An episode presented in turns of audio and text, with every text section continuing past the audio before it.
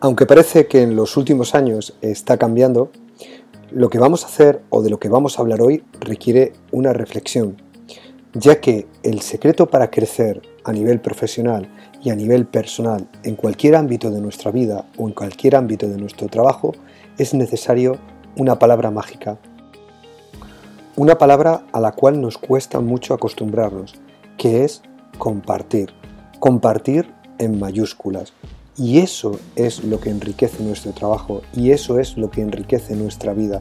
Por lo tanto, hoy vamos a hablar de compartir, de crear espacios donde podamos compartir nuestras vivencias, nuestras experiencias y nuestros retos profesionales. Soy Ricardo Recuero y esto ya lo sabes, es Impulsa tu escuela, el podcast, tu podcast de educación, que es algo más que un podcast, es una tribu educativa. Bienvenidos a Impulsa tu escuela, el podcast para los que creemos que la educación se puede transformar, para los que buscamos nuevos retos y caminos como docentes, para los que queremos dar un impulso a nuestra escuela, a nuestra labor como padres y madres.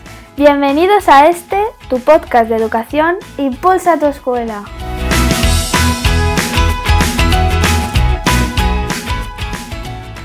Con todos vosotros, Ricardo Recuero.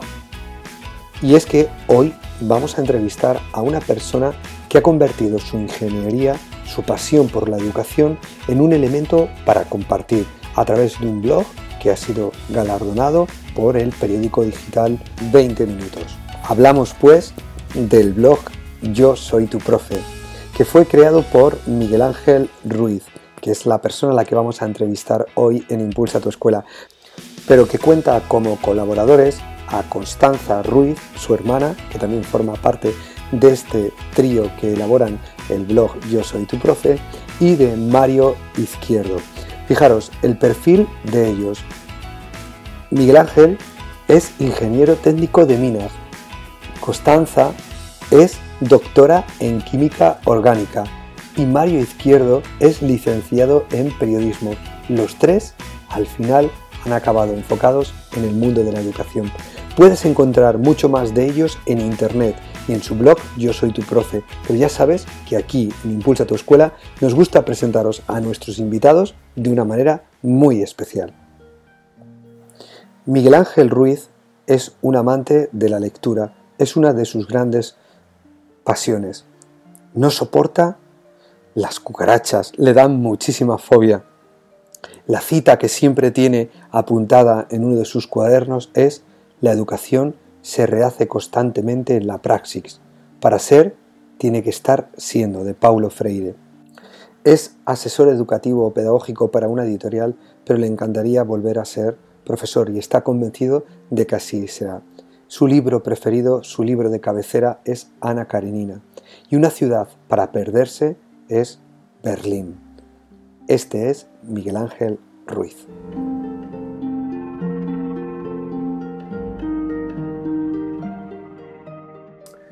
Hoy en Impulsa tu Escuela vamos a hablar de uno de los blogs más conocidos eh, y que ha ganado un premio por parte del periódico online 20 minutos y que tiene una audiencia bastante interesante con respecto a la educación. Hablamos del blog Yo Soy tu profe, que está llevado a cabo por tres personas y hoy contamos con una de ellas, con Miguel Ángel Ruiz. Miguel Ángel, buenas tardes, ¿cómo estás?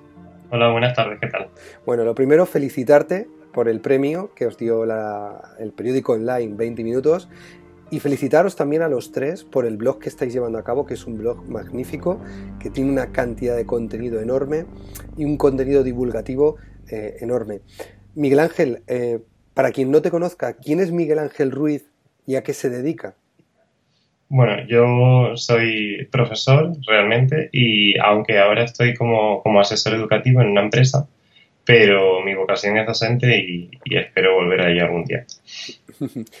¿Cómo, ¿Cómo, un ingeniero, porque lees tu currículum y hablamos de un ingeniero de, minas, un ingeniero técnico, eh, que tiene un montón de, ramas eh, por las que has estudiado. ¿Cómo acaba en el mundo de la educación y de la divulgación? Bueno, pues empecé eso, dando clases particulares durante unos años y, terminé pues creando el blog y esto me, me, encaminó hacia el mundo de la divulgación. Pero el blog eh, viene a ser una continuación de lo que sería el, el trabajo final de máster, de cuando hice el máster del profesorado, y todo ha crecido un poco hasta, hasta la tesis que estoy haciendo actualmente en, en educación también. Mm. Y ese mundillo de la educación, el mundo de la educación, mm, ¿te nace de manera innata o, o es algo que, que, te aparece según vas estudiando tu ingeniería o porque has tenido experiencias positivas con el mundo de la educación? Pues cuando a veces uno lo piensa, creo que, que de pequeñito ya yo creo que, me gustaba un poco el tema de la educación. Es decir, siempre era un poco el típico empollón de la clase, eso tengo que reconocer. Y cuando era pequeño, sí me acuerdo mucho que una la profe que tenía entre primero y cuarto me ponía a corregir, cuando terminaba el primero, me ponía a corregir los ejercicios de los otros. Y eso a mí ya me encantaba.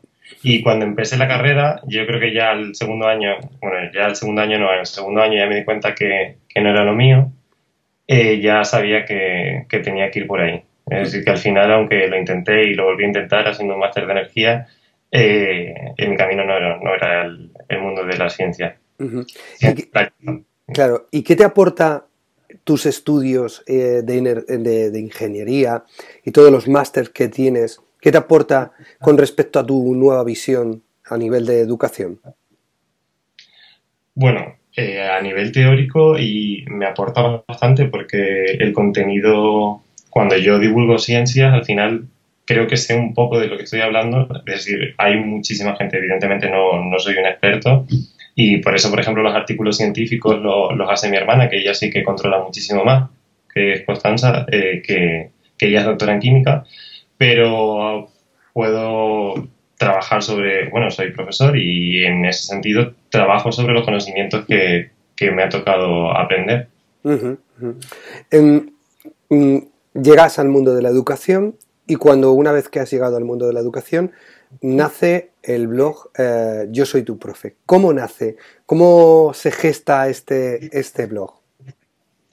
Pues un poco bueno, empezaba con, la idea del proyecto del TFM y se le ocurrió un poco, estaba, eh, fue unas navidades que se le ocurrió un poco a, mi pareja y dijo, mira, ¿por qué no compras una, pizarra y, haces un vídeo y, que empiezas a crear el, blog? Y así fue, hice un vídeo de, de, identidades notables y lo subí y creé el blog que fue como un 3 de enero o algo así. Y, surgió la idea de esta manera, que tampoco, porque estaba dando clases particulares y la verdad que invertía muchísimo tiempo en, crear recursos. Entonces, al final, estaba toda la mañana eh, preparando las clases y por la tarde me recorría todo Madrid, que era experto en la, línea de metro, para eh, de un sitio para otro dando, dando clases particulares. Entonces, eh, era una manera de, optimizar el tiempo. Lo subía a la red y si empezaba a subir contenido a la red, veía que por lo menos el tiempo que estaba invirtiendo en las mañanas era, era productivo. ¿Y, ¿Y cuándo te das cuenta de que eso que has empezado a hacer ese día 3 de enero empieza a tener una repercusión? La verdad que fue después de un año. Eh, eh, bueno, para mí la repercusión la tenía desde el principio porque yo me sentía como súper realizado, pero claro, después lo comparo con lo que, con lo, cómo creció el segundo año y sí que es verdad que que fue sorprendente porque cuando hice el TFM lo presenté sobre, sobre este proyecto, sobre lo que sería Yo soy tu profe, y ya para mí los datos que presentaba en el TFM me parecían como, como datos que eran apreciables. Pero lo cierto es que después el año, que el año siguiente, mira, el primer año fueron 9.000 visitas en el blog, casi, casi 10.000 y el segundo año superó, eh, fue bueno, a 600.000 y el tercero a 2 millones y medio de visitas. no sé si el segundo fueron 600.000 o por ahí. Es decir, no, no sé decir si fueron 600.000 o un poco más, pero fue algo así. Entonces, claro, el salto del primer año al segundo fue para mí fue increíble. Claro. ¿Quiénes componéis el blog, aparte de, de tú, Miguel Ángel? pues es mi hermana, que es un blog un poco familiar. y mi hermana, que ella es doctora en química y ella hace los artículos de ciencias y, me echa una mano y colabora bastante. y, mi pareja que, hace el tema del diseño, que se llama María Izquierdo. Que él hace el tema del diseño solo de, bueno, él solo no, porque es bastante como un diseñador en tu vida, porque aunque él no se dedica a esto, eh, es algo sub fundamental si quieres que sea atractivo. ¿Y cómo lleváis, eh, em, aunque sea familiar, entre tu pareja, eh, tu hermana y tú, cómo lleváis la coordinación a la hora de publicar? ¿Tenéis libertad? Porque, bueno, me dices que, Mario se encarga del diseño del, blog, de mantener un poco el, estilismo. Ah, cuando publicáis, em, ¿lo coordináis o cada uno tiene libertad para ir publicando sobre la marcha?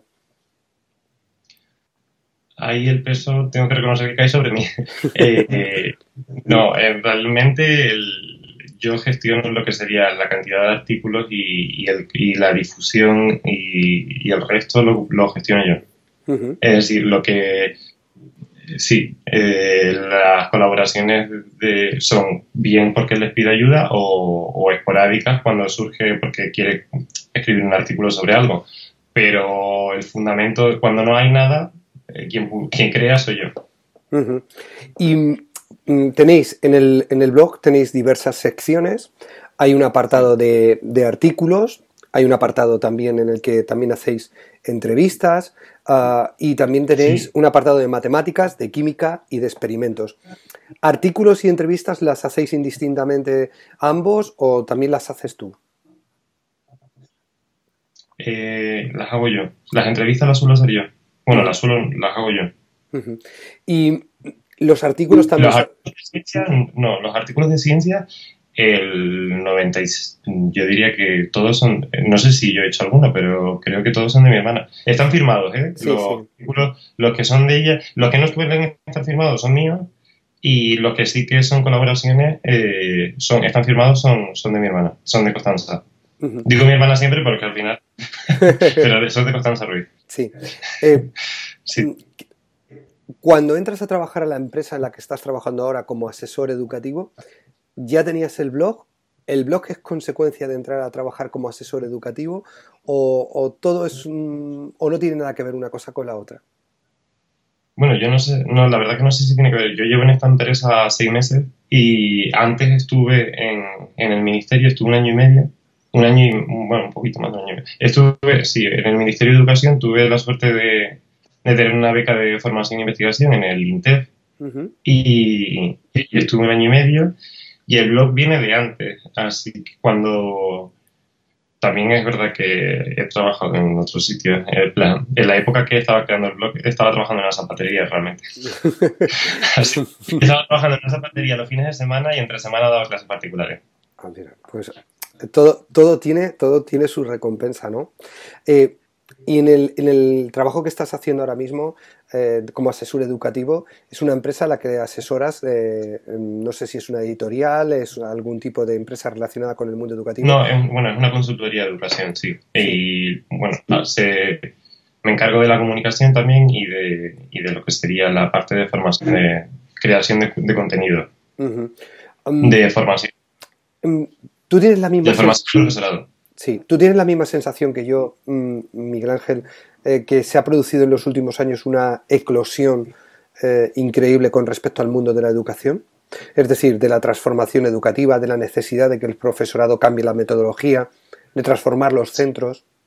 Yo creo que se venía hablando durante muchísimo tiempo de, de la educación y quizá, bueno, no, yo tampoco tengo, no sé exactamente por qué, pero sí que siento que, que desde hace unos años hay mucho interés, tanto mediático como privado puede ser, por, por, la educación. Y eso ha hecho que, por un lado, es interesante, a mí me parece importante que se, que se ponga en relieve la, la, la labor que hacen los docentes, que es muy importante, que lleva tanto tiempo cuestionada. Yo creo que hay que resaltarla y hay que valorarla muchísimo más y después ya todo lo que puede venir detrás. Pero, pero por ese sentido, eso es la parte positiva que puedo ver. Que quizás la labor docente llevaba siendo muchos años cuestionada y llega un punto que, que hacía falta que, se empezara a valorar. Mm, el blog, eh, volvemos al blog, eh, ¿cómo, ¿cómo, planteas o qué objetivo tiene el, el blog? ¿Es un objetivo divulgativo? ¿Es un objetivo de también permitir crear espacios para transformar la educación? Eh, lo planteamos así. Eh, bueno, yo desde un principio siempre me ha gustado. Es un proyecto bastante personal donde he invertido muchísimo tiempo y, la verdad que para mí es como. Bueno, al final es, inviertes tiempo, inviertes ilusión y espero que, que, sirva para algo. Por eso, por ejemplo, el tema de las entrevistas, ahora quiero abrir un poco el espacio a que si hay eh, proyectos innovadores o si hay una experiencia docente, eh, y alguien la quiere contar, el, el, blog es un espacio abierto. Eh, quiero abrirlo cada vez más para que, para que sea un espacio para la transformación. Que no sea solo cuando comparto recursos, también creo que es una manera que yo sentía que los chavales no encuentran tantos recursos en la red que se les explique las cosas de manera que lo llegan a entender ellos, es decir, que esté mascado. Y por eso la cantidad de recursos de matemáticas, que son los que mejores funcionan, son los recursos donde están los ejercicios resueltos. Pero yo sentía, por ejemplo, cuando yo estudié ingeniería, para mí las asignaturas más complicadas eran las que me daban todos los apuntes. Y parece que hay que también como una, como una reticencia a no dar las cosas hechas porque parece que se las estás poniendo fácil.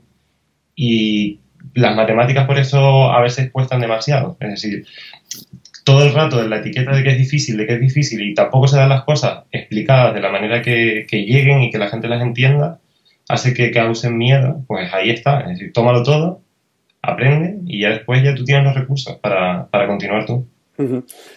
Mm, como tú dices, los recursos que dais de matemáticas y toda esa parte científica tiene que tener mucho, mucho éxito. Yo he visto los vídeos y la verdad es que a mí me parecen muy buenos y muy explicativos. Em, ¿Qué tiene más éxito? ¿La entrada al blog? O, por ejemplo, como también explotáis mucho las redes sociales, YouTube, etcétera, eh, ¿por dónde entráis más? ¿O por dónde te entra más tráfico? ¿Y por dónde te entran más cuestiones con respecto a lo que, a lo que mostráis, a esos recursos que dais? Siempre desde, el principio eh, el eje central era el blog. Y yo, bueno, ahí por eso, como decía que era un proyecto muy personal y que, que me gusta mimar, yo quería que la, que el contenido fuera de calidad, que fuese de calidad. Y las redes siempre han sido un complemento al contenido, pero nunca he querido que las redes se coman eh, el contenido. Es decir, la red, las redes sociales, por ejemplo, Instagram, eso, Instagram, Twitter, Facebook, me tienen que servir para divulgar lo que yo hago y para romper las burbujas y que llegue más gente, pero no para que sean un, un espejo de lo que no existe. Es decir, tiene que haber contenido y, de hecho, así es, porque el producto es lo que se mueve, el blog es lo que, es lo que tiene visitas y tiene tráfico. Cuéntame eh, si, porque muchas veces cuando hacemos eh, este tipo de entrevistas, luego lo cuelgo en el podcast y recibo muchos feedback, muchos, eh, muchas preguntas, pero cuéntame, ¿cómo, ¿cómo te organizas el tiempo? ¿Tienes tu trabajo? ¿Y cuándo, cuándo dedicas tiempo a hacer esos vídeos, a hacer esos artículos, a hacer esas entrevistas, a colgarlo? ¿Tienes 36 horas al día y los demás solo 24? no, y sí que me lo... Bueno, hay veces... Bueno, pues no. Y, llega un punto que mm, pones en balanza demasiadas cosas, estás invirtiendo demasiado tiempo y bueno, es verdad que que se invierte demasiado tiempo, demasiado, porque es cierto que yo me levanto, me levanto con el móvil y, me acuesto, tengo ya por obligación a partir de las 9 de la noche fuera todo. Me levanto de la mesa del ordenador y desconecto el, móvil. Pero vamos, que a las 10 y media estoy durmiendo.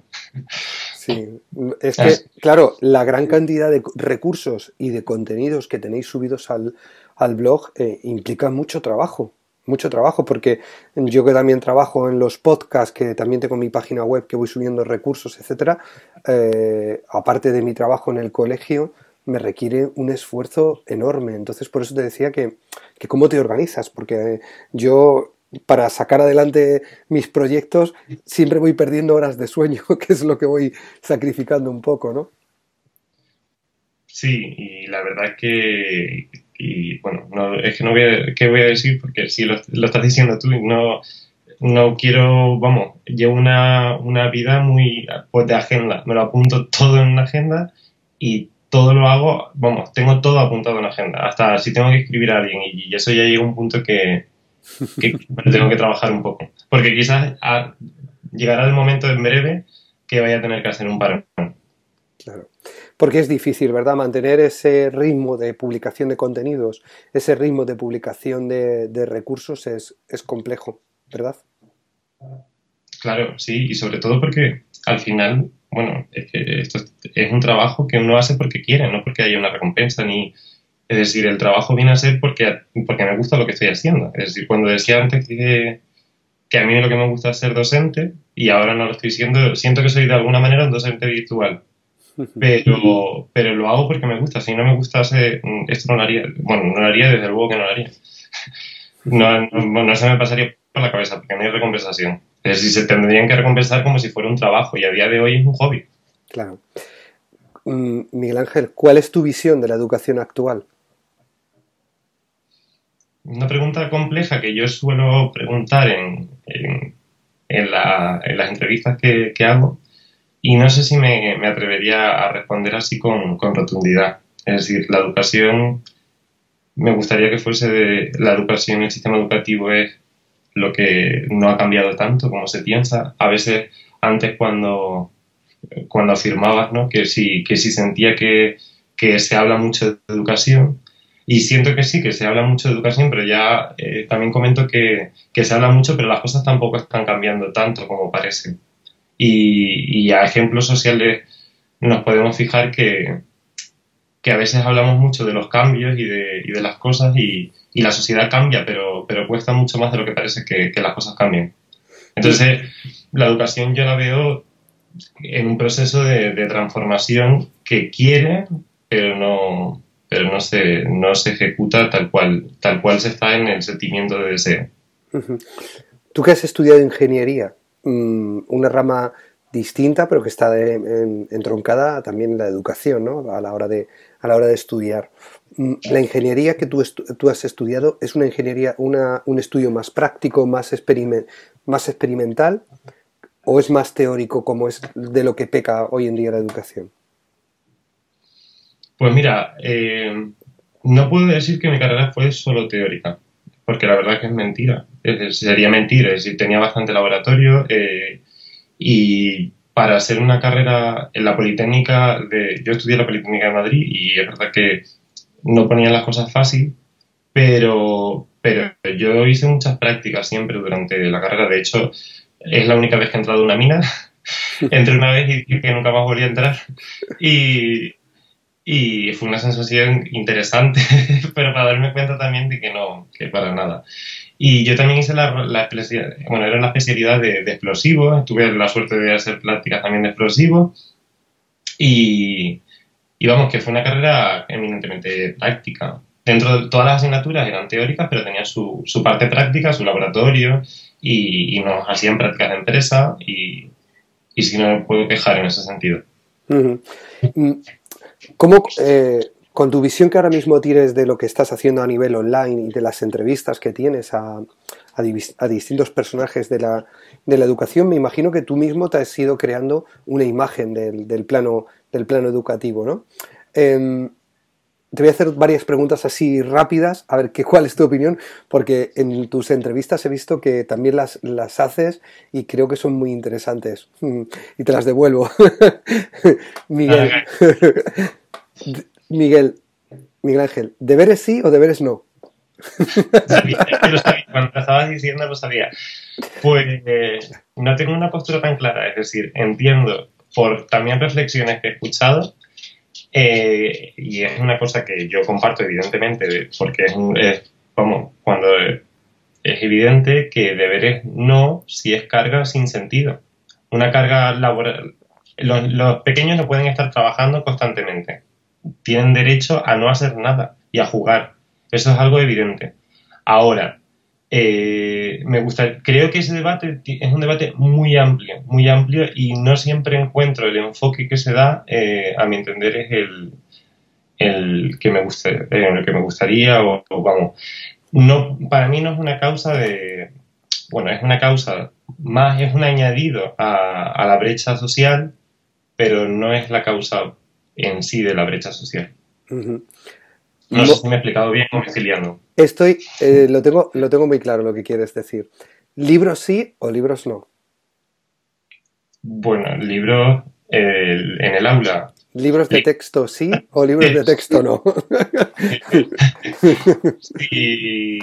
si nos centramos en el monopolio de, los libros de texto, pues entiendo que no. Es decir, tiene que haber libertad para utilizar libros de texto y también para, es decir, no quiero meter, estar con las editoriales en contra, pero eh, evidentemente tiene que existir una libertad a la hora de, de elegir entre los libros de texto y recursos. Vamos, yo soy partidario, evidentemente subo recursos constantemente todos los días, a, todas las semanas al blog y son recursos abiertos que vienen a complementar lo que serían los libros de texto, el libro digital. Pero eh, tampoco soy partidario de erradicar los libros, porque al final eh, tener libros y tener libros de consulta y, es positivo, para mí es positivo. La última de sí o no. ¿Dispositivos móviles sí o no? Ah, pues sí, mira, eso lo tengo más claro. Creo que, hay que educar en, el uso de los dispositivos móviles, porque por lo mismo, es decir, si, aunque las anteriores también las tengo claras, ¿eh? lo que pasa es que quizás no, soy tan partidario de decir un sí o un no, pero eh, esto, lo, lo de los móviles, yo diría que sí, porque al final los tenemos encima siempre, es decir, ¿por qué no utilizar las herramientas que tenemos siempre encima para, para dar un carácter pedagógico? Es un error, es decir, creo que hay que educar en el uso de los dispositivos móviles, pero no negarse a utilizarlo. Estoy de acuerdo, estoy de acuerdo contigo. Yo creo que em, tenemos un problema. Eh, creemos que prohibir los móviles en los colegios es la solución, pero realmente yo no creo que sea la solución. La solución es educar y educar no, es, educar no es prohibir. Entonces nuestros niños van a caer constantemente en los mismos errores porque no estamos educando, estamos censurando y eso no es, no es educar. Mm, tienes eh, en el blog, como hemos dicho, muchas secciones. Eh, me gustaría que habláramos de alguna de, de ellas, si te parece bien. Como me dices que la parte de matemáticas es la que sueles llevar tú, cuéntame un poco cómo ves la enseñanza de las matemáticas hoy en día en los colegios. Sabes que ahora hay mucha controversia sobre distintos tipos de metodologías de matemáticas, que si el ABN, que si la Loja Mathematics, etcétera, matemáticas manipulativas. Tú que además cuelgas recursos y vídeos sobre las matemáticas, ¿cómo te gustaría que te enseñaran a ti matemáticas, Miguel Ángel? Bueno, las matemáticas siempre todo el mundo achaca que no son muy significativas, que no están aplicadas a, la realidad. Entonces, cuanto más aplican a la realidad, al final el lenguaje matemático es el lenguaje que rige esta sociedad y, cada día más. De hecho, ahí está que existe una demanda enorme de, matemáticos. Y evidentemente, pues cuanto más práctica sea, sea, la educación, pues, pues mejor. Pero el contexto, cuando a veces cuando hablamos de metodología, da la sensación de que tiene que haber una receta mágica y que esa receta le va a servir a todo el mundo. Y eso, eso no. Es decir, ni incluso el es que cuando yo no, no tengo un tan mal recuerdo de, mis profesores de matemáticas, al contrario. Y a veces creo que como que le hacemos una falta de, al pasado cuando, cuando hablamos sobre metodologías que van a llegar nuevas y van a acabar con todo lo que, lo que se ha aprendido hasta ahora. Es decir, es necesario eh, eh, introducir innovación dentro de las aulas, evidentemente, y en la asignatura de matemáticas es fundamental porque, porque causan bastante rechazo y, eso hay que combatirlo pero de la misma manera tampoco, tampoco quiero mm, echar por tierra todo lo que se ha hecho hasta ahora. y, mm, pero tú consideras que en, las matemáticas eh, actualmente, ¿tú consideras que se enseñen matemáticas que luego no se van a utilizar para la vida? Pero eso, ya, eso yo lo entiendo, pero al final es igual que eh, con esta pregunta es como siempre cuando buscamos la utilidad de las cosas. Es decir, cuando antes me preguntabas por para qué me ha servido la carrera, yo siempre digo, si yo no hubiera estudiado todo lo que he estudiado, yo no hubiera podido ahora ni escribir lo que escribo, ni, ni, ni dar clases de lo que doy. Al final uno tiene que aprender cosas y son herramientas fundamentales para, para lo que vas a hacer después. Y a veces me da miedo pensar que a un niño solo se le va a enseñar aquello que va a ser útil. ¿Útil para qué? Porque para qué las cosas cambian, pero al final también es verdad que las competencias que, a mí me enseñaron, que por lo mismo que decía, no, no quiero echar por tierra todo lo que se ha hecho, porque las competencias que nosotros nos enseñaron, digo a nosotros, porque no sé si, pero vamos, que... Sí, sí, sí, sí, sí. Digo que las competencias que nos enseñaron nos han servido para ser docentes hoy en día. y al final, nos guste mejor o no, nos guste, eh, podría haber sido mejor, evidentemente, pero también nos enseñaron ciertas competencias. Entonces, creo que hay fundamentos que, uno aprende y que también le sirven para, para, desarrollar, eh, para desarrollar sus habilidades en el resto, en bueno, cuando eres adulto. Yo no tiro por, es decir, yo creo que lo que, lo que yo he estudiado me ha valido. Para mí, es mi sensación. Tú lo que consideras es que todo suma, ¿no? Sí, es decir, que se pueden buscar distintas, distintas maneras, pero, pero yo no creo que eso De hecho, ese discurso a mí no me, no me gusta mucho porque por eso quizás hay asignaturas como filosofía que poco a poco van a ir desapareciendo. Y a mí eso me da muchísima lástima. Cuando, cuando se piensa que hay cosas que ya no son útiles y por eso, y por eso hay que dejar de darla. Yo creo que la filosofía tiene que estar dentro de los colegios. Es, para mí es fundamental, creo que, que es básico y más ahora que vamos camino de la educación del, del ser, ¿no? Porque al final mm, la filosofía nos transmite cosas que las hemos estado haciendo desaparecer y eso es una pena. Volviendo a las matemáticas, a mí, por ejemplo, me causa gran preocupación que enseñemos muchas cosas de matemáticas, pero, por ejemplo, una de las cosas que hoy en día es más necesario como una educación financiera, que los niños aprendan a gestionar su dinero, su vida, eso no se está enseñando en la escuela. ¿No te parece peculiar? Bueno, yo voy a confesar, yo no sé si la declaración de la renta. y esto está feo que lo diga, quizás no lo debería decir. Pero son cosas que, que, uno pide ayuda porque a mí nunca nadie me lo enseñó y de hecho a mí todos los años es la misma historia. Es decir, son, pues evidentemente, claro que sí. Es que tú fíjate que que no, no, me parece bien. Yo creo que todo el mundo, al final, hacer la declaración de la renta es, eh, mm, tiene una complejidad, ¿no? Pero sí que es verdad que eh, no nos enseñan y no enseñamos en la escuela a cómo manejar un presupuesto, a cómo manejar nuestros gastos. Sí, ¿no? Y a, asuntos básicos. Es decir, acabo de poner el ejemplo de la declaración de la renta porque me vino a la cabeza, pero pero claro, evidente, eso sí, ahí sí que, vamos, que, evidentemente creo que, hay cosas del día a día que, podrían darse a la escuela perfectamente, pero también, bueno, que esto es que no quiero culpabilizar a los docentes, pero vamos, que también es verdad que uno puede modificar de cierta manera, aunque está muy sujeto a veces al currículo, pero tú sí que puedes tener cierto eje de libertad para, intentar introducir estas cosas en el aula, ¿no? en, en las clases. Y de, y no romper con, lo que tienes que, con las pautas a seguir. Tenéis un apartado dedicado a, los experimentos que a mí me, ha gustado muchísimo. Ah, yo soy un amante de los experimentos y creo que en los colegios una de las cosas que más éxito tienen son los experimentos y las ciencias. Es brutal el efecto que producen los niños, ¿eh? es increíble. Mm, ¿Por qué cuesta tanto llevar ese, ese, ese, experimento a las aulas? ¿Por qué cuesta tanto llevar eso a los colegios cuando es algo increíble para ellos? ¿Por qué crees que cuesta tanto? Porque tienes miedo de que se revolucione la clase. no lo sé, pero pues muchas veces es por eso también. ¿eh? Pero, pero entiendo que no. Yo tenía unas asignaturas, me acuerdo de, de que era técnicas de laboratorio que me encantaba. Que era una optativa que pusieron cuando, cuando yo estaba en cuarto de la ESO y después la volví a coger en primer bachillerato, me acuerdo. Y fue como que era lo mejor que había podido coger en el instituto. Y me encantaba. Y era, era eso, era hacer un... Todo siempre, teníamos, todas las clases teníamos que hacer un experimento nosotros, por grupo. Y era una asignatura que, claro, que no, que era una adaptativa y que se podía quitar en cualquier momento, que eso es porque el instituto había querido ponerla. Y a mí me encantó. Y claro, él, y al final, bueno, mi hermana también, claro, lleva, al ser doctora y estar ahí en el laboratorio, pues tiene ese, ese puntillo de, la práctica que le, que le encanta y por eso subimos los vídeos al blog. Y es súper divertido. Cuando nosotros lo hacemos, nos reímos muchísimo. Es que, es que me parece súper divertido. Y a los niños les encanta. Es que les encanta. Es normal, porque es algo que es la vida, es decir, ahí está la, la explicación, la vida digo, cuando es la explicación fuera de, lo que es la teoría pura.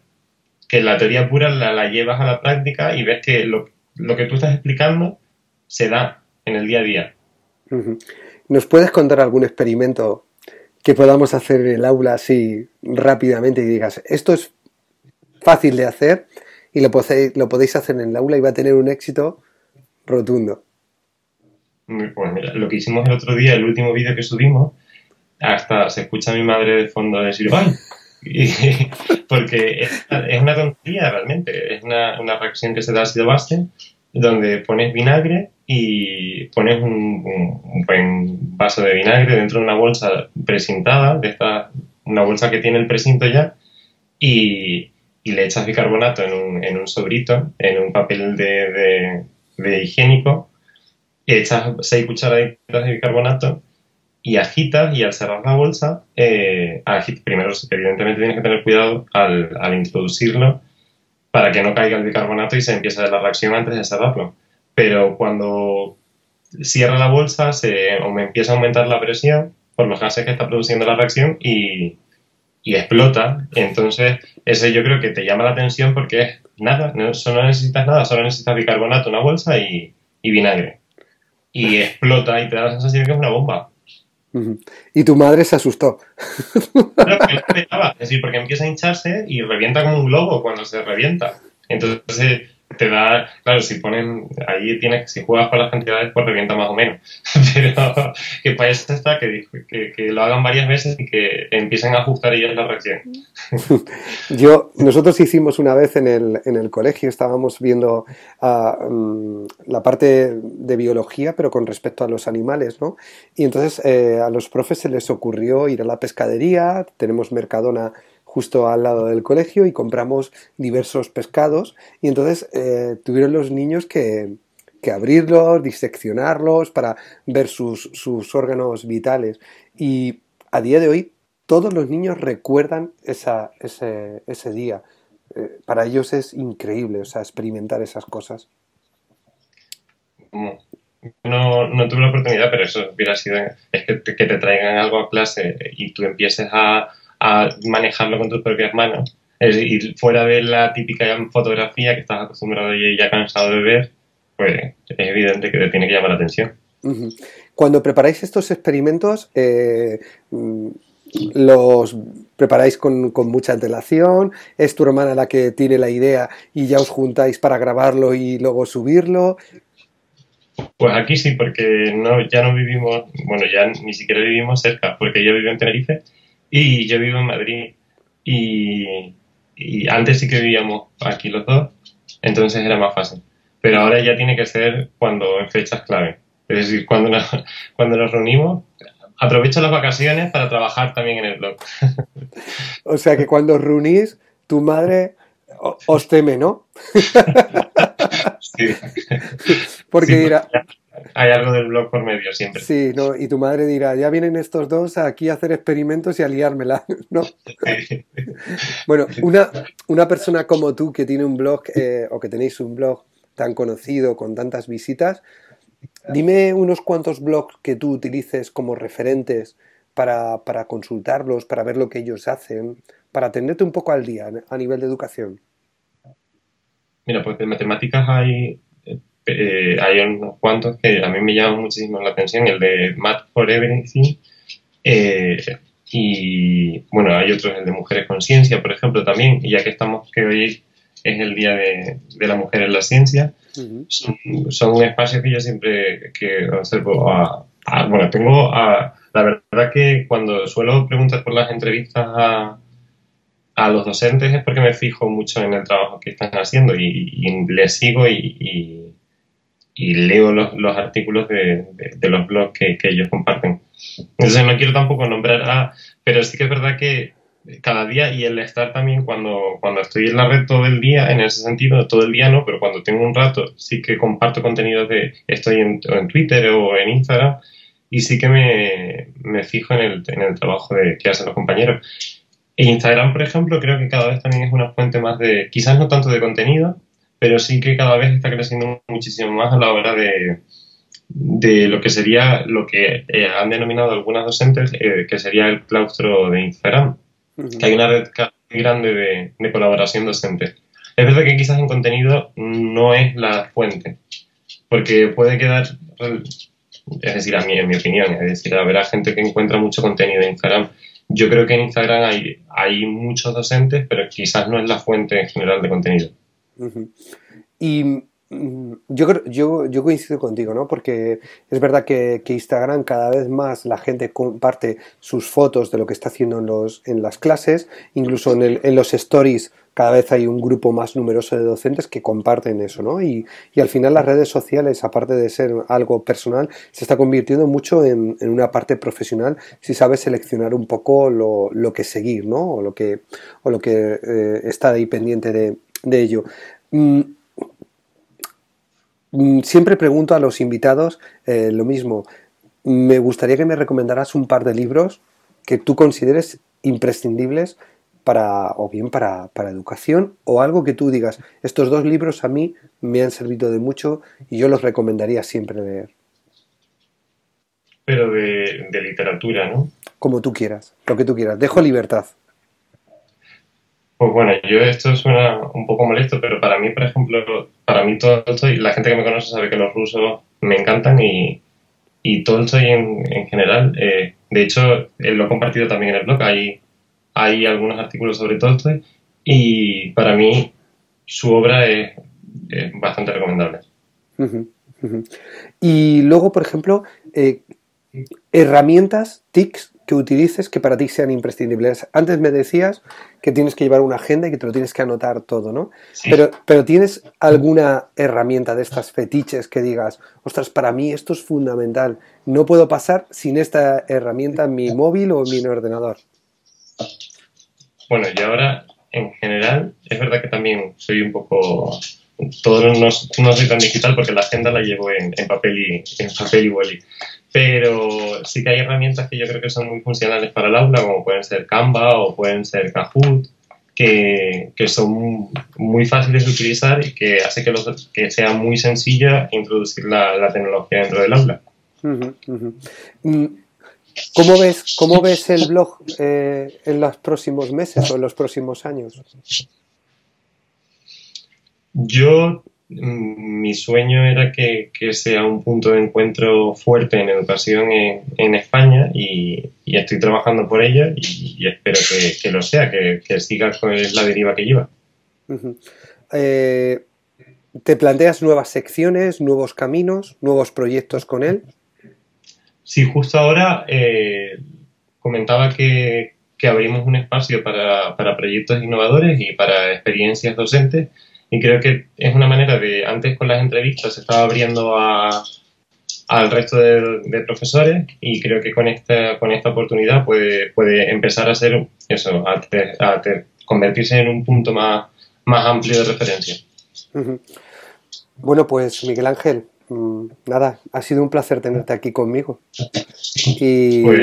Y, que te, te, deseo que sigáis teniendo tanto éxito como estáis teniendo con el blog, que me parece que, es extraordinario, con una gran cantidad de recursos. Dale la enhorabuena de mi parte también a, Mario y a Constanza por el trabajo que hacéis y que, bueno, que, que vengan de ingenierías o de donde vengan, todo el mundo que llegue con esa gran vocación al mundo de la educación es bienvenido. Y la verdad es que hoy en día tenemos la suerte de, pues, ver recursos maravillosos como los que estáis subiendo. Muchísimas gracias. Y nada, quiero decirle que, eso, que gracias.